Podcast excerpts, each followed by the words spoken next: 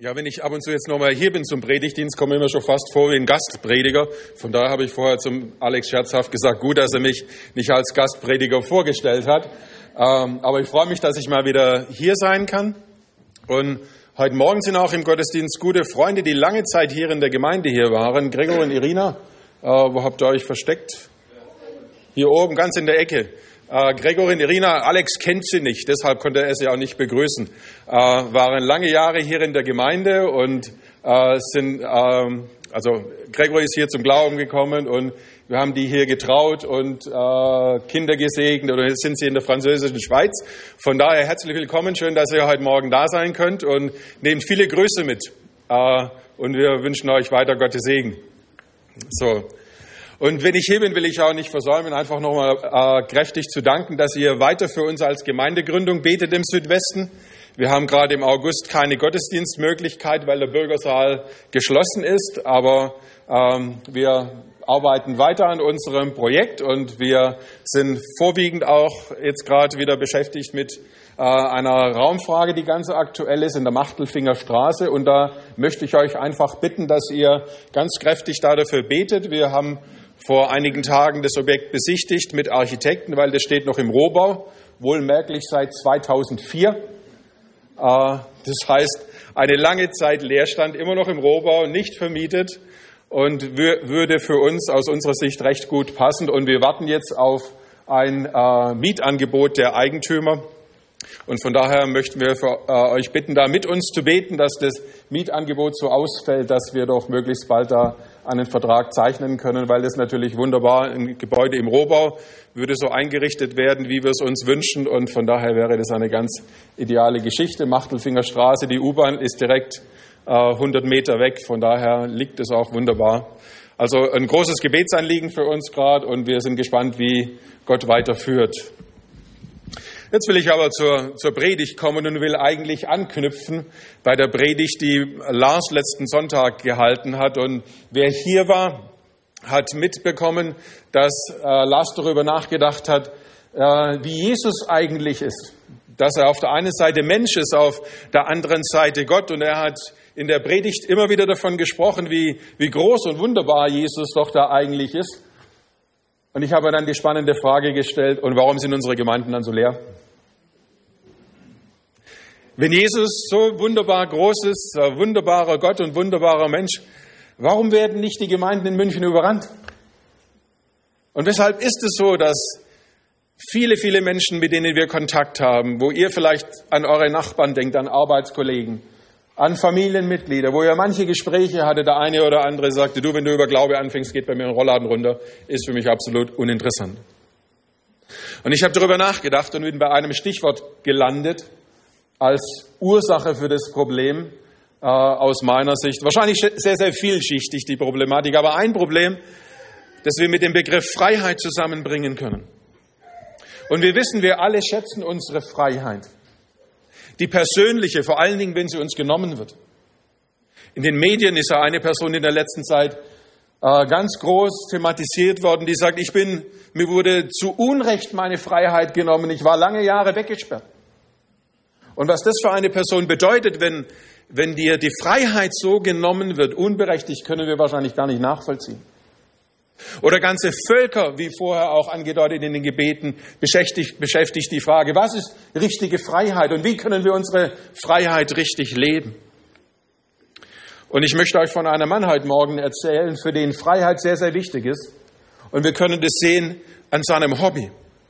Er ist begeisterter Höhlenwanderer oder Höhlenbegeher und er hat einen Riesenspaß. Ich kann es nicht nachvollziehen, aber manche ist es so, eine völlig dunkle, kalte Höhle zu begehen und sich darin aufzuhalten.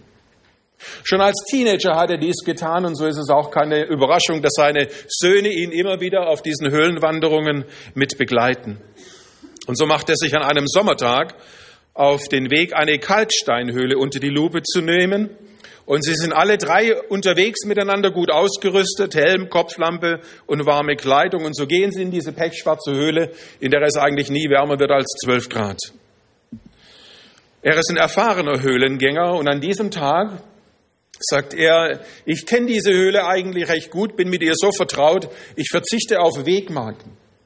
Weil Höhlenbegeher oder Höhlenwanderer setzen normalerweise immer Wegmarken, um zu wissen, das ist der Weg, den ich gegangen bin, weil es ist hilfreich, wenn man diesen Weg kennt, wenn man wieder raus will. Aber er sagt an diesem Tag, ich verzichte auf äh, Wegmarken. Er studiert jede Biegung genau, das hinter ihm liegende Streckenstück, prägt sich Orientierungspunkte ein und ist so mit seinen beiden Söhnen unterwegs. Als er 400 Meter schon in diesem Höhlenweg zurückgelegt hat, treffen sie an eine enge äh, Stelle, die die Höhlenwanderer ähm, Labyrinth nennen. Und auch diese durchqueren sie. Und nach weiteren 60 Metern kommen sie an eine Engstelle. Und er wirft dann seinen Blick auf seinen Rucksack, der voll gefüllt ist mit äh, Lebensmitteln, mit Kerzen, mit Wasservorrat. Und er sagt zu seinen Jungs, den lassen wir hier und nehmen ihn mit, wenn wir dann wieder auf dem Rückweg sind. Und so können wir unbeschwerter diesen nächsten Abschnitt erkunden. Und so sehen wir diesen Mann, wenn er in seiner Freiheit agiert bei dieser Höhlenwanderung. Und ich kann mir gut vorstellen, dass für Menschen, die sagen, für mich ist Freiheit so sehr wichtig wie für diesen Höhlenwanderer, dass sie sagen, Gott ist für mich kein Thema. Gott ist für mich ein Thema, mit dem ich mich nicht beschäftigen will. Sie haben vielleicht manche Dinge von Gott schon gehört, aber sie sagen, ich lasse Gott lieber in einer sicheren Distanz und sie sind der Meinung, es ist besser in einer gewissen Distanz zu Gott zu sein, denn das Erste, was sie von Gott wahrnehmen, ist, dass Gott ihnen ihre Freiheit nimmt. Die Freiheit, das Leben zu gestalten. Und so kennt ihr vielleicht manche in eurem Umfeld, die sagen, ich verzichte auf deinen Gott. Denn wenn ich an Gott denke, denke ich immer an einen Gott, der mir sagt, was ich zu tun habe und der mir so meine Freiheit nimmt. Nein, danke, vergiss es mit deinem Gott. Aber ich stelle auch fest, Menschen, die von sich sagen, sie leben mit Gott und sie sind Christen, sagen, ich will Gott nicht zu dicht an mich dran lassen in manchen Bereichen meines Lebens. Sie sagen, hier ist, sind meine Finanzen und Gott ist im Himmel. Und ich glaube, ich kümmere mich lieber um meine Finanzen und lasse Gott Gott sein in diesem Bereich. Oder in der Karriereplanung oder in der Karriereentwicklung sagen manche, ich habe meine Ziele und meine Vorstellungen und Gott ist so weit weg von meinem Leben, ich lasse Gott lieber aus diesem Bereich vor und lass mir nicht von Gott reinreden in diesen wichtigen Bereich meines Lebens. Und so könnten wir noch verschiedene Bereiche unseres Lebens hernehmen, wo ich feststelle, auch in Gesprächen immer wieder höre, dass Menschen sagen, ich erlaube Gott hier kein Mitspracherecht, weil ich habe den Eindruck, dass Gott mir meine Freiheit nimmt. Dass ich mein Leben nicht mehr so gestalten kann und führen kann, wie ich es eigentlich will und was gut für mich wäre. Und wenn wir uns mit den Personen unterhalten würden, würden sie wahrscheinlich im Detail noch zwei Gründe nennen, sie, die näher ausführen, warum sie sagen, ich lebe lieber mein Leben ohne Gott. Die will ich mit euch kurz besprechen. Der erste. Als erstes würden Sie wahrscheinlich sagen, wenn ich an Gott denke, denke ich immer zuerst daran, dass Gott begrenzt, dass Gott mir in meinem Leben Grenzen aufzeigt. Aufgrund von verschiedenen Erfahrungen oder Beobachtungen sind sie der Meinung, dass dies Gottes herausragendste Eigenschaft ist, die sofort ins Auge spricht oder springt. Wenn du mit Gott zu tun hast, hörst du als erstes von Gott, dass er dir Grenzen aufzieht oder aufzeigt. Und sie verbinden mit Gott einen riesengroßen Zeigefinger. Nicht so ein Zeigefinger, wie wir es bei den Säuglingen manchmal sehen, so ein kleiner Schnuckliger, sondern ein riesengroßes Teil. Und wenn Sie in Ihrem Leben unterwegs sind, haben Sie den Eindruck, immer wieder taucht dieser Zeigefinger Gottes in Ihrem Leben auf. Wenn Sie irgendetwas vorhaben zu tun, taucht dieser Zeigefinger als erstes auf und sagt, tu das nicht. Wenn Sie vorhaben, bestimmte Dinge zu sagen in einem Gespräch, in einem Dialog, hören Sie diesen oder sehen Sie diesen Zeigefinger, der auftaucht und sagt, sag das nicht. Wenn Sie irgendeinem Gedanken nachgehen, kommt der Zeigefinger wieder und sagt, denk dies nicht. Und so haben Sie den Eindruck, dass, dass Gott für Sie hauptsächlich eine Person ist, die auftaucht und begrenzt und sagt Nein, Nein, Nein und Nein. Und wenn freiheitsliebende Menschen dieses, diesen Eindruck von Gott haben, dann sagen sie irgendwann einmal, weißt du was, das Maß ist voll. Mit diesem Thema Gott will ich mich nicht mehr länger beschäftigen. Ich habe kein Interesse an einem Zeigefinger Gott. Immer nur zu hören, das nicht und das nicht und das nicht, das brauche ich nicht in meinem Leben.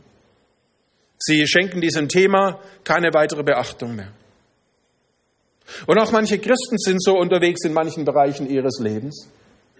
Wenn sie den Eindruck haben, dass Gott nur diese herausragende Eigenschaft hat, immer wieder aufzutauchen und zu sagen, mach dies nicht, mach dies nicht und mach jenes nicht, entfernen sie sich innerlich von Gott und sagen, ich brauche diesen Gott nicht an meiner Seite.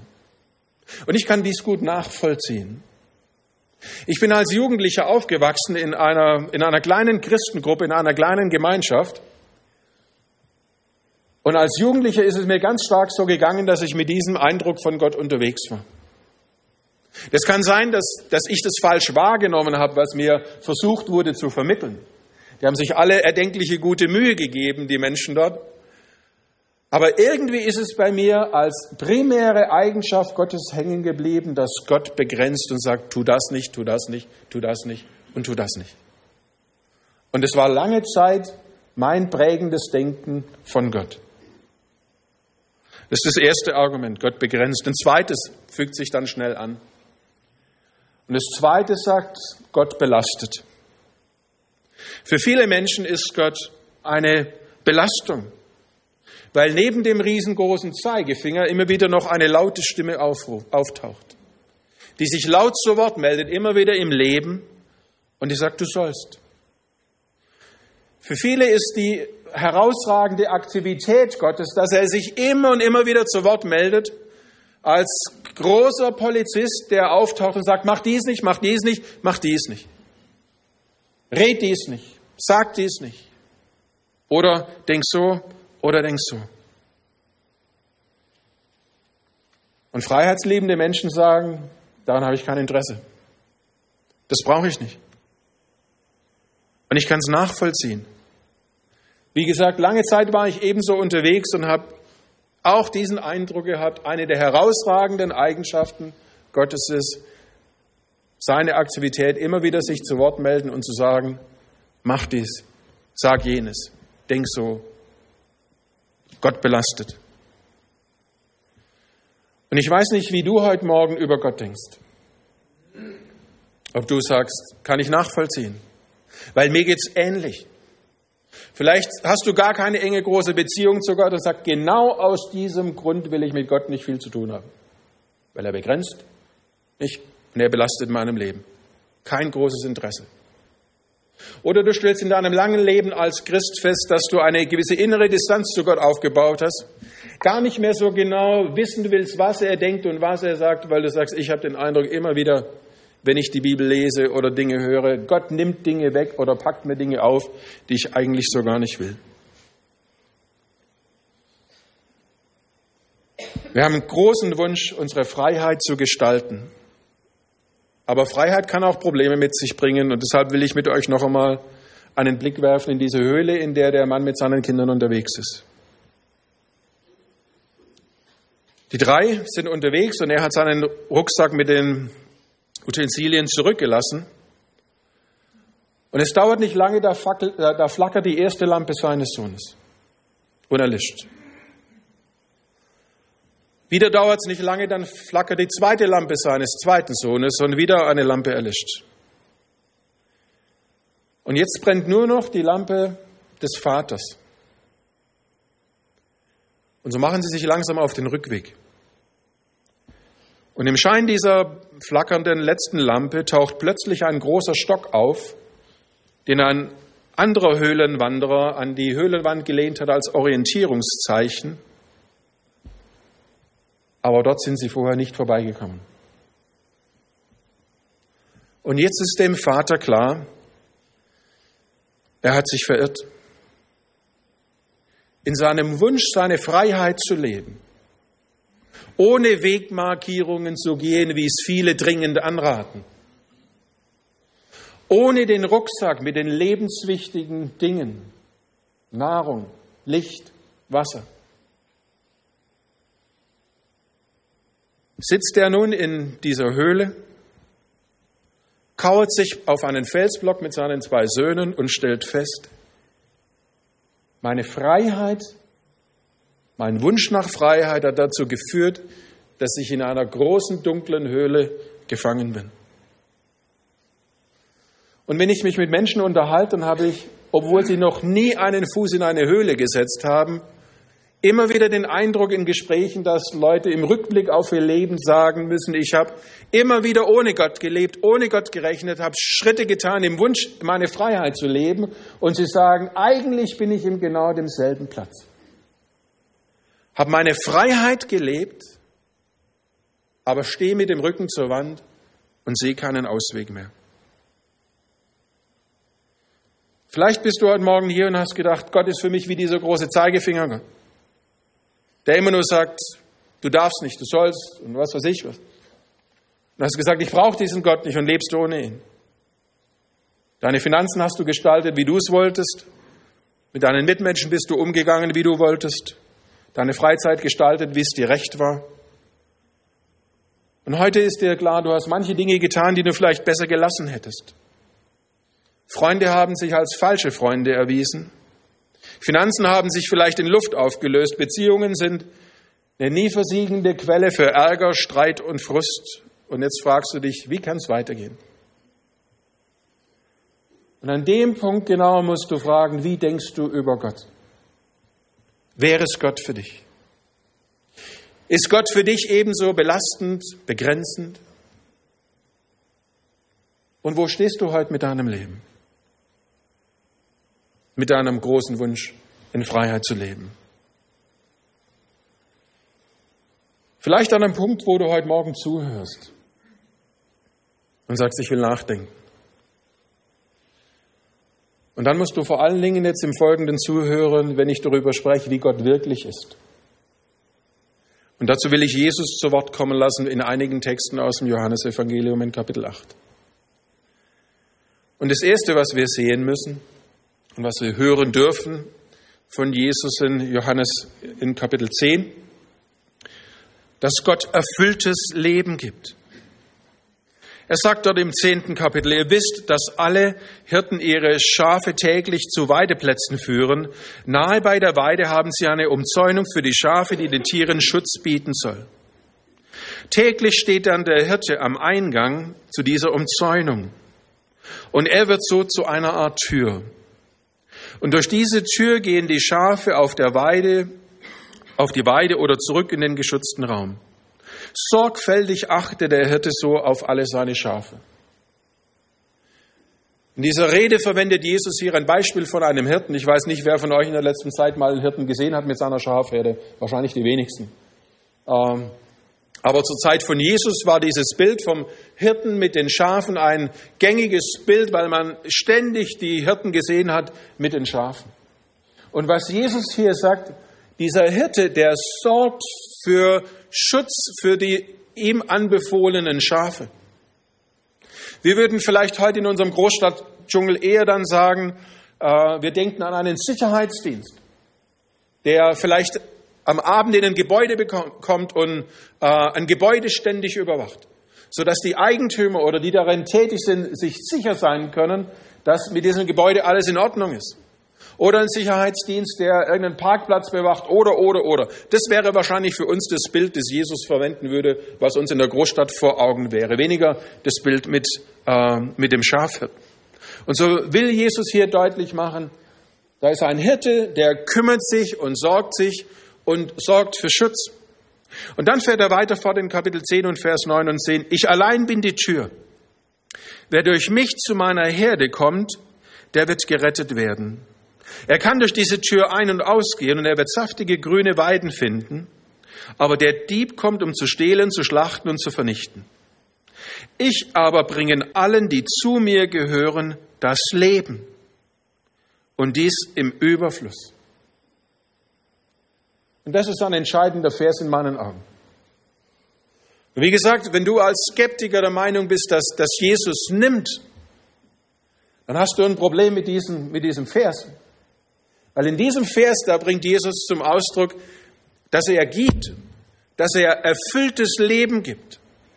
Und jetzt sagst du, ja, ich lebe eigentlich und ich lebe gar nicht so schlecht. Haus, Auto und was weiß ich was alles, Job, mir fehlt eigentlich nichts.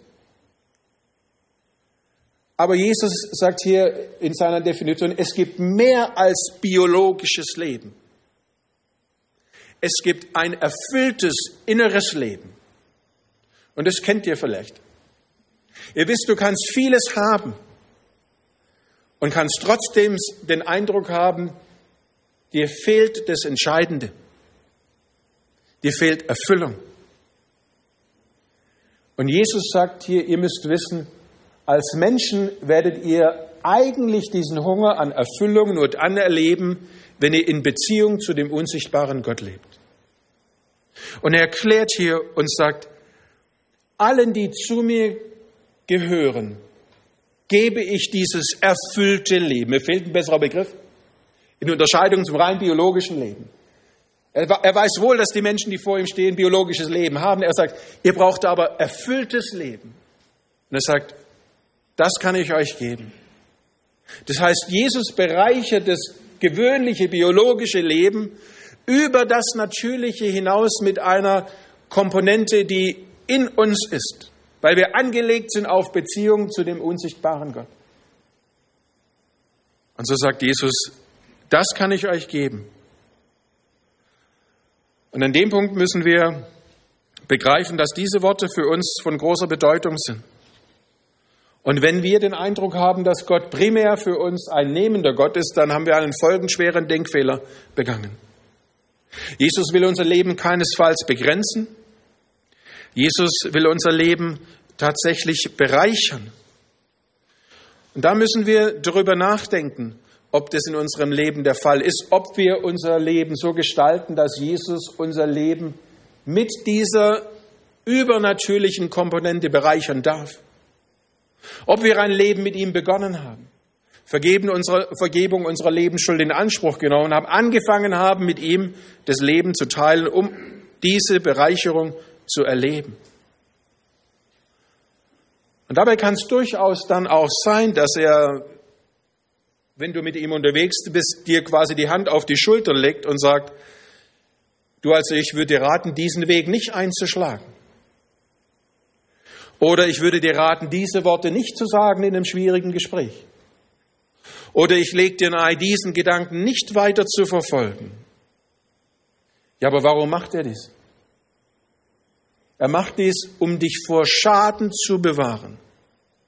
Deshalb stellen wir Sicherheitsdienste in Gebäude oder auf Parkplätze. Oder in frühere Zeiten stellen wir Schafhirten neben eine Schafherde, um sie vor Schaden zu bewahren. Und glaubt ihr, damals hat sich ein Schafhirte neben ein Schaf gestellt und gesagt, wunderbar, geh einfach diesen Weg weiter, wenn er beobachtet hat, das Schaf geht auf den Abgrund so. Da hat sich der Schafhirte vor das Schaf gestellt und gesagt, du, ich rate dir, geh lieber einen anderen Weg. Weil sonst verlierst du dein Leben und deine Wolle und alles Mögliche mit dazu. Und, und ähnlich macht es Jesus noch heute. Dass er dann kommt und sich bei dir zu Wort meldet, nicht weil er deine Freiheit begrenzen will. Und natürlich kannst du in deiner Freiheit über Klippen springen oder kannst in Höhlen wandern und alles Mögliche tun und lassen. Aber das Problem ist, manchmal stehst du mit, mit dem Rücken dann zur Wand und sagst, ich bin am Ende. Mit meiner Weisheit, mit meinem Latein, mit meinen Finanzen, mit was weiß ich was. Und deshalb kommt Jesus vorher und sagt, ich rate dir, diesen Weg nicht zu gehen oder dieses nicht zu tun oder dieses nicht zu sagen. Und so gleichen die Worte der Bibel, die Worte von Jesus einer Leitplanke, die uns helfen kann, auf dem Weg zu bleiben. Und wenn ihr mit euren Fahrzeugen unterwegs seid, Leitplanken wahrnehmt, bei uns sind sie weniger häufig der Fall wie, wie in der Schweiz. Ich war in der Schweiz einmal unterwegs auf Alpenpässen und habe gesehen, da gibt es eine Menge Leitplanken. Und jetzt kann ich natürlich sagen, ich fahre mit meinem Auto ganz normal auf dieser Straße, achte und bin dankbar für die Leitplanken. Oder ich sage, die Leitplanken sind mir aber ganz schön im Weg. Ich könnte eine Abkürzung wählen. Kannst du machen. Aber ob du diese Abkürzung überlebst, wenn du das machst, ist eine andere Frage. Du kannst schimpfen über diese Begrenzungen, weil sie dir augenscheinlich deine Freiheit nehmen, aber sie sind eigentlich platziert von jemandem, der Ahnung hat von dieser Gegend und von den Gefahren und sagt, ich weiß, wenn ich das begrenze oder ausgrenze, dann ist es eigentlich zum Schutz für dich. Und ich denke, wenn jemand den Eindruck hat, dass Gott nur begrenzt und nimmt, dann muss er hier in diesem Punkt umdenken.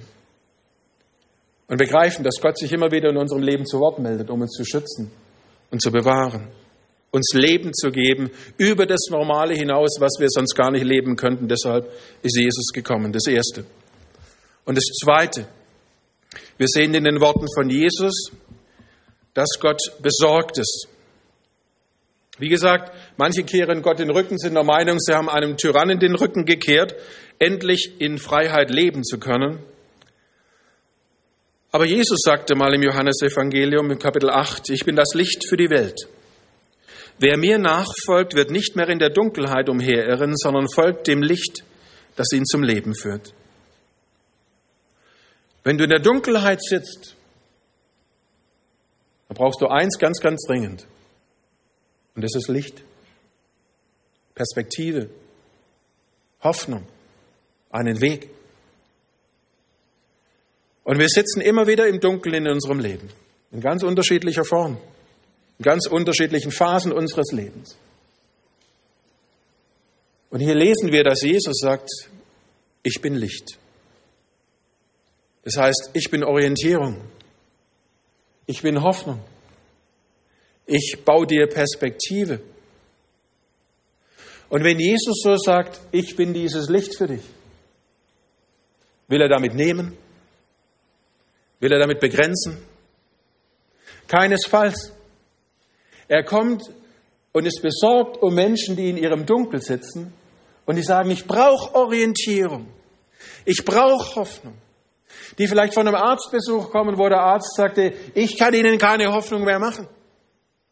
Da kommt Jesus und sagt, und ich kann dir eine Hoffnung geben über dieses Leben hinaus, über den Tod hinaus. Oder in einer schwierigen, verfahrenen Situation am Arbeitsplatz, wo du sagst, ich bin mit meinem Latein am Ende, kann Jesus Christus durch seine Art und Weise, wie er in dein Leben spricht, dir Hoffnung, Perspektive geben. Und so gibt's verfahrenste Situationen, wo Jesus Christus immer wieder auftaucht und sagt, und wenn ihr mir folgt, meinem Licht, nicht meinem riesengroßen Scheinwerfer, vielleicht einem kleinen Licht, was die nächsten Schritte nur aufzeigt, dann könnt ihr mit Hoffnung leben, könnt mit Perspektive leben. Und dann müssen wir begreifen, dieser Gott, der nimmt doch nicht. Der gibt doch, und da können wir doch unendlich dankbar sein dafür, dass er dies immer wieder macht und tut. seiner Sorge, da bietet Jesus noch ein weiteres an und sagt, ich bin das Brot des Lebens. Er sagt, keiner, der zu mir kommt, wird jemals wieder Hunger leiden und niemand, der an mich glaubt, wird jemals wieder Durst haben.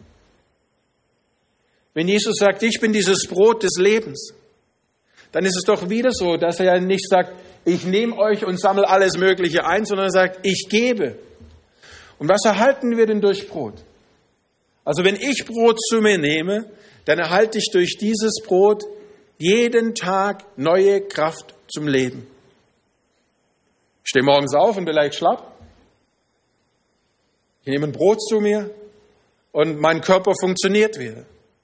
Und Jesus nimmt dieses Beispiel her und sagt, und so bin ich für euch. Ich bin nicht nur Licht, Hoffnung, Orientierung, sondern so wie das tägliche Brot wir jeden Tag zu uns nehmen und nicht morgens aufstehen und sagen, ja, schon wieder Brot. Habe ich schon mal gehabt diese Woche. Sondern sagen, dieses seltsame Phänomen, wir nehmen gern dieses Brot täglich zu uns, obwohl wir schon zigfach genossen haben. Genauso ist Jesus für uns. Jeden Tag neu die Kraft, die wir zum Leben brauchen.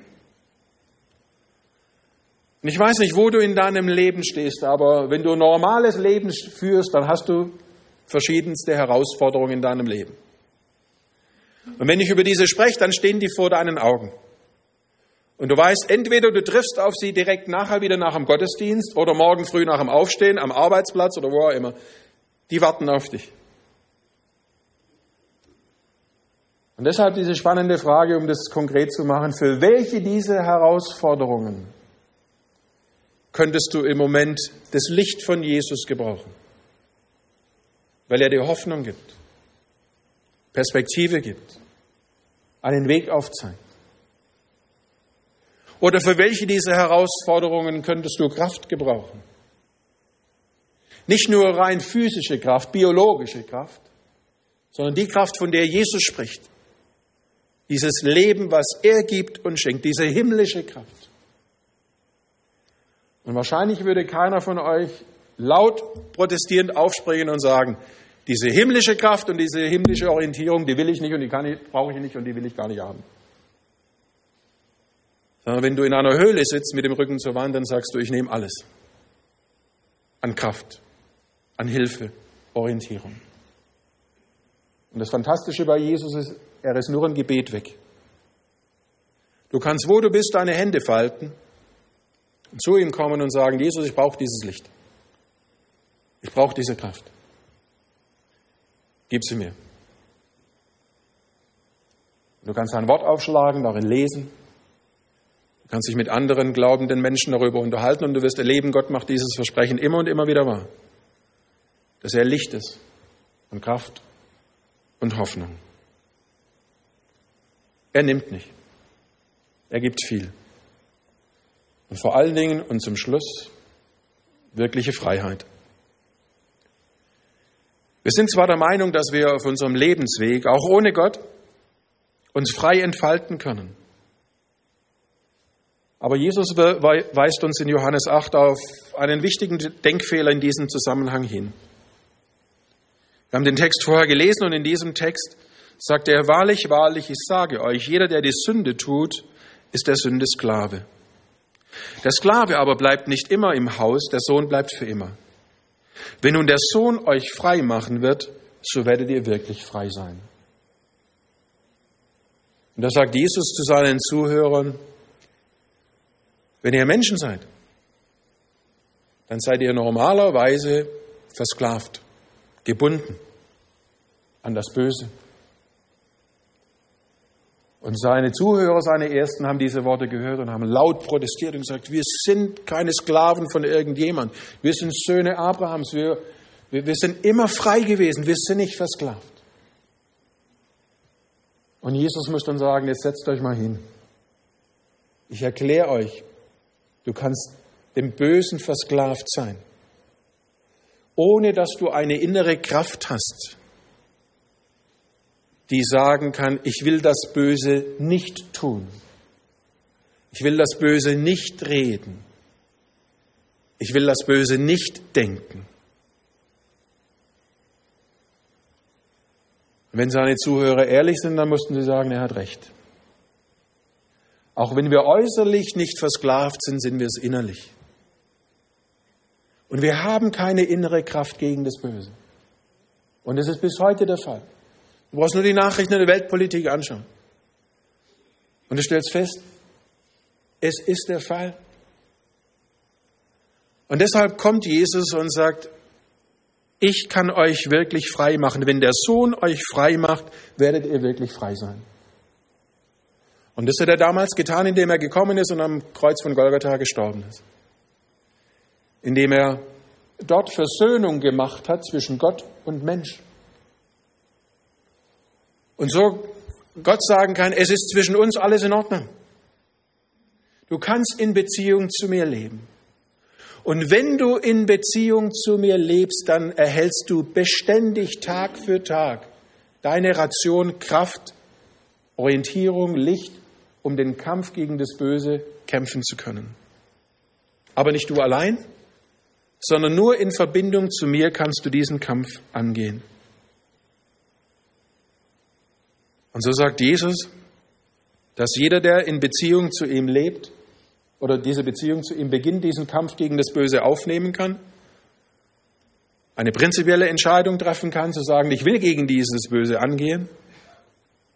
Aber auch für die, die mit Gott unterwegs sind, ist es eine tägliche Entscheidung. In den verschiedenen Auseinandersetzungen mit dem Bösen, mit dem bösen Reden, mit dem bösen Denken, mit dem bösen Tun, in herausfordernden Situationen am Arbeitsplatz, in der Nachbarschaft, mit schwierigen Nachbarn, mit problematischen Familienmitgliedern, immer wieder zu dem Punkt zu kommen, zu sagen, Jesus, ich brauche deine Kraft. Deine Kraft gegen das Böse. Und so müssen wir zum Schluss sehen, Jesus ist der, der uns hier wirklich befreien möchte von dieser Tyrannei des Bösen. Und wir müssen uns am Ende fragen, ja, was hindert uns denn daran, ein Leben mit diesem Gott zu beginnen? Oder was hindert uns daran, täglich im Alltag mit dieser Kraft des Guten zu rechnen, um gegen das Böse angehen zu können? Und wenn ihr euch dies jetzt noch einmal vor Augen malt, die Einwände, Gott begrenzt, Gott belastet. Und wenn wir sehen, mit was uns Gott beschenkt, dann müssen wir doch sagen, wir sind eigentlich dumm, wenn wir ohne dieses göttliche Führen und göttliche Leiten und göttliche Unterstützen unseren Lebensweg in Anspruch nehmen. Ohne darüber nachzudenken, was es für die Ewigkeit bedeutet, wenn wir ohne Gott unterwegs sind. Rein, wenn wir fixiert sind, mal auf das irdische Leben. Und deshalb glaube ich, ist es nur sinnvoll und sinnig und richtig zu sagen, ich lebe mit diesem Gott. Und ich ändere hier mein Denken und begreife, es geht nicht um Haben, Dinge zu besitzen, primär. Sondern es geht primär in Gottes Augen um Sein, die Frage, wer sind wir? Und da die Frage, lebst du in Beziehung mit ihm, um von ihm so beschenkt zu werden, damit du das Leben so leben kannst, wie er es sich wünscht? Und an der Stelle zum Schluss der Predigt fragt ihr euch, ja, wie ist denn eigentlich die Geschichte ausgegangen mit deinen Höhlenwanderern? Die will ich euch nicht schuldig bleiben. Fünf Tage saßen sie in der Höhle gefangen durstig, hungrig. Und der Vater erzählt, irgendwann einmal hat er seine Hände gefaltet und hat zu Gott gebetet. Und gesagt, Gott, wir sind in dieser Höhle, aber du siehst uns und wir brauchen Hilfe. Und irgendwann sind zwei Männer von einem Suchtrupp in dieser Höhle gelandet, haben den Rucksack gefunden, haben die drei gefunden und sie konnten im Krankenhaus behandelt werden. Sie haben ihr Leben nicht verloren. Sie sind mit einem blauen Auge, blauen Auge davongekommen, weil Retter sich auf die Suche gemacht haben. Und das wurde für mich zu einem Bild von Jesus. Egal in welcher Höhle du dich verirrt hast, Jesus sieht dich. Und wenn du die Hände faltest und betest, dann hört er dich. Und er kann irgendetwas tun, damit du aus dieser Höhle wieder herauskommst. Denn er ist kein Gott, der dir die Freiheit nehmen will, sondern der dich in Freiheit führen will. Und das müssen wir begreifen. Und dafür will ich zum Schluss beten. Herr Jesus, wir danken dir von ganzem Herzen, dass wir dein Wort haben, das auch unser Denken immer wieder in Frage stellt und korrigiert, wo wir umdenken müssen. Und wir danken dir vor allen Dingen dafür, dass wir aus deinen Worten immer wieder hören, dass du uns Leben geben willst in aller Fülle. Und so will ich bitten, dass wir dies begreifen. Nicht nur in der irdischen Fokussierung, ein Leben in Fülle, sondern im Besonderen auch auf der geistlichen Beziehung im Leben mit dir. Und so danken wir, dass wir dein Wort haben und darin lesen können. Und ich will bitten für jeden, dass du ihnen den Mut gibst, einfach auch Dinge anders zu denken, wenn dein Wort andere Dinge sagt, sodass wir mehr und mehr verstehen, wer du wirklich bist und dir so nachfolgen, wie du dir das wünschst und vorstellst. Und vor allen Dingen will ich für die beten, die den Eindruck haben, dass sie an irgendeinem Platz in ihrem Leben angekommen sind, wo sie deine Hilfe benötigen, ein Wunder benötigen, dein Eingreifen benötigen, dass sie ihre Hände falten und das Anliegen dir bringen und erleben, wie du eingreifst und ihr Leben mit dir an deiner Hand gehen. Amen.